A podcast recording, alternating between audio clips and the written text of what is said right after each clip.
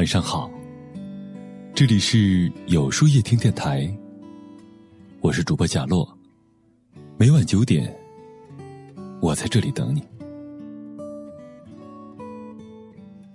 鲁迅在《立论》里讲了这样一个故事：一家人生了一个男孩，全家欢天喜地，满月的时候抱出来给客人看，自然是想得到一个好兆头。一个人说：“这孩子将来是要发财的。”于是他得到了一份感谢。一个人说：“这孩子将来是要做官的。”于是他得到了几句恭维。一个人说：“这孩子将来是要死的。”于是他得到了一顿大家合力的痛打。那个遭打的完全是咎由自取，他说的是真话。但在祝贺一个满月的小孩这样说，却是一句没有人性的真话。心底有爱，口下积德，好好说话，是发自心底的善良。学生法师说：“你说的话，其实就是别人眼中的你。大家都想改变自己的命运，好好说话，其实就是改变命运。”三毛僧说：“我笑，便面如春花，定是能够感动人的，任他是谁。好的语气就像明媚的笑容，拥有直抵人心的力量。好好说话的人，运气不会差。”黄渤未成名前，去世杨亚洲的一场戏，出演一个劫匪。导演瞅了一眼黄渤，扭头对旁边的工作人员说：“这是你找的？这不是胡闹吗？虽然是个小角色，但分量重。你找这么个演员，这是个什么东西？”黄渤没有生气，和颜悦色地说：“导演，您看我演一次成吗？”导演让他演了一次，出乎意料，导演连连叫好。黄渤说。我还有一种演法，您看看，又让他演了一次，还是好。黄渤来劲儿了，我还有一种，不用了，不用了，非常好。黄渤的好人品和敬业，被看在眼里。后来，宁浩主动找他演《疯狂的石头》，黄渤凭借着满嘴青岛话的黑皮一卷儿，一炮而红。成名后的黄渤，经常在各种场合被人调侃。有些是为了搞笑，有些是完全的恶意趣味，黄渤都能巧妙的化解波澜不惊。最著名的一次，记者问他，是否能取代葛优？黄渤说：“这个时代，不会阻止你自己闪耀，但你也覆盖不了任何人的光辉，因为人家曾开天辟地，在中国电影那样的时候，人家是创时代的电影人。”我们只是继续前行的一些晚辈，不敢造次。黄渤的回答不卑不亢，没有贬低自己，同时也对前辈恭敬有加。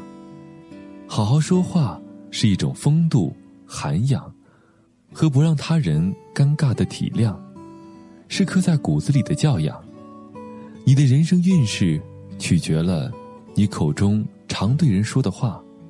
好好说话。人生路也会越走越宽。良言一句三冬暖，恶语伤人六月寒。一个女孩准备割腕，在网上问手的动脉怎么找。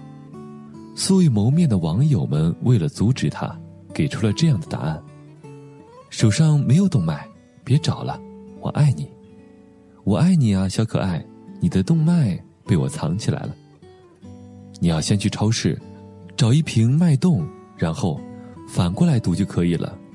别问我为什么要告诉你，因为我爱你，不能冲动哦。我们都爱你。好好说话是人间最善意的守望。当众人的善意汇成一股强大而且温柔的暖流，世界如此美好，他还怎么会舍得走呢？良言一句三冬暖。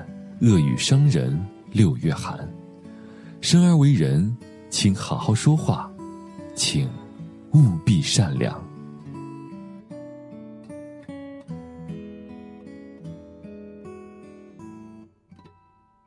那么，今天的分享就到这里了。每晚九点，与更好的自己不期而遇。如果喜欢今天的文章，不妨点赞并分享到朋友圈吧。也可以在微信公众号里搜索“有书夜听”，收听更多精彩。我是主播贾洛，晚安，有个好梦。理想就像昨夜醉人的酒，充满了浓烈的引诱。年轻的你总是东奔西走，哪怕醒来后一无所有。远方的城市在招手，雁南飞行不再停留。夕阳描绘着迷人的色彩，你说那是诗和远方的锦绣。是谁在唱九月九？奔波的心总是忘了离愁。天酸唱了个够，没有见你皱起眉头。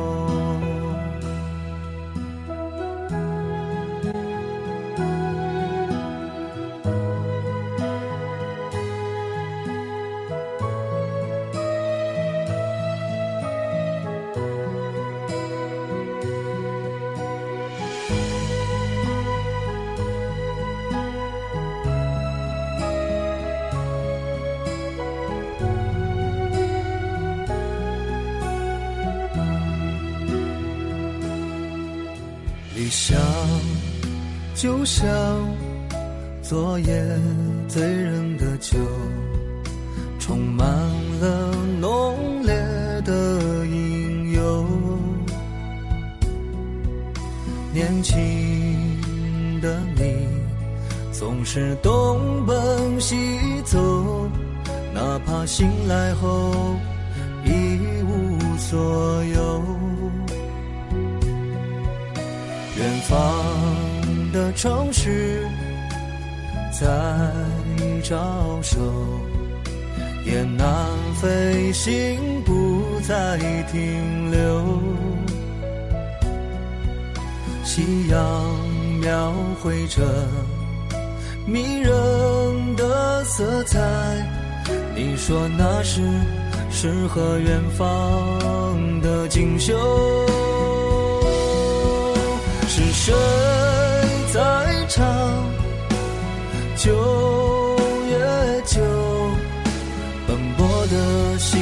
是忘了离愁。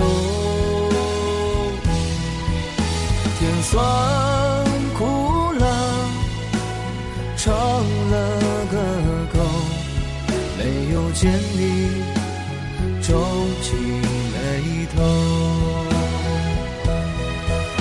入睡的月光洒满了街头，想起了那夜一起喝醉的酒。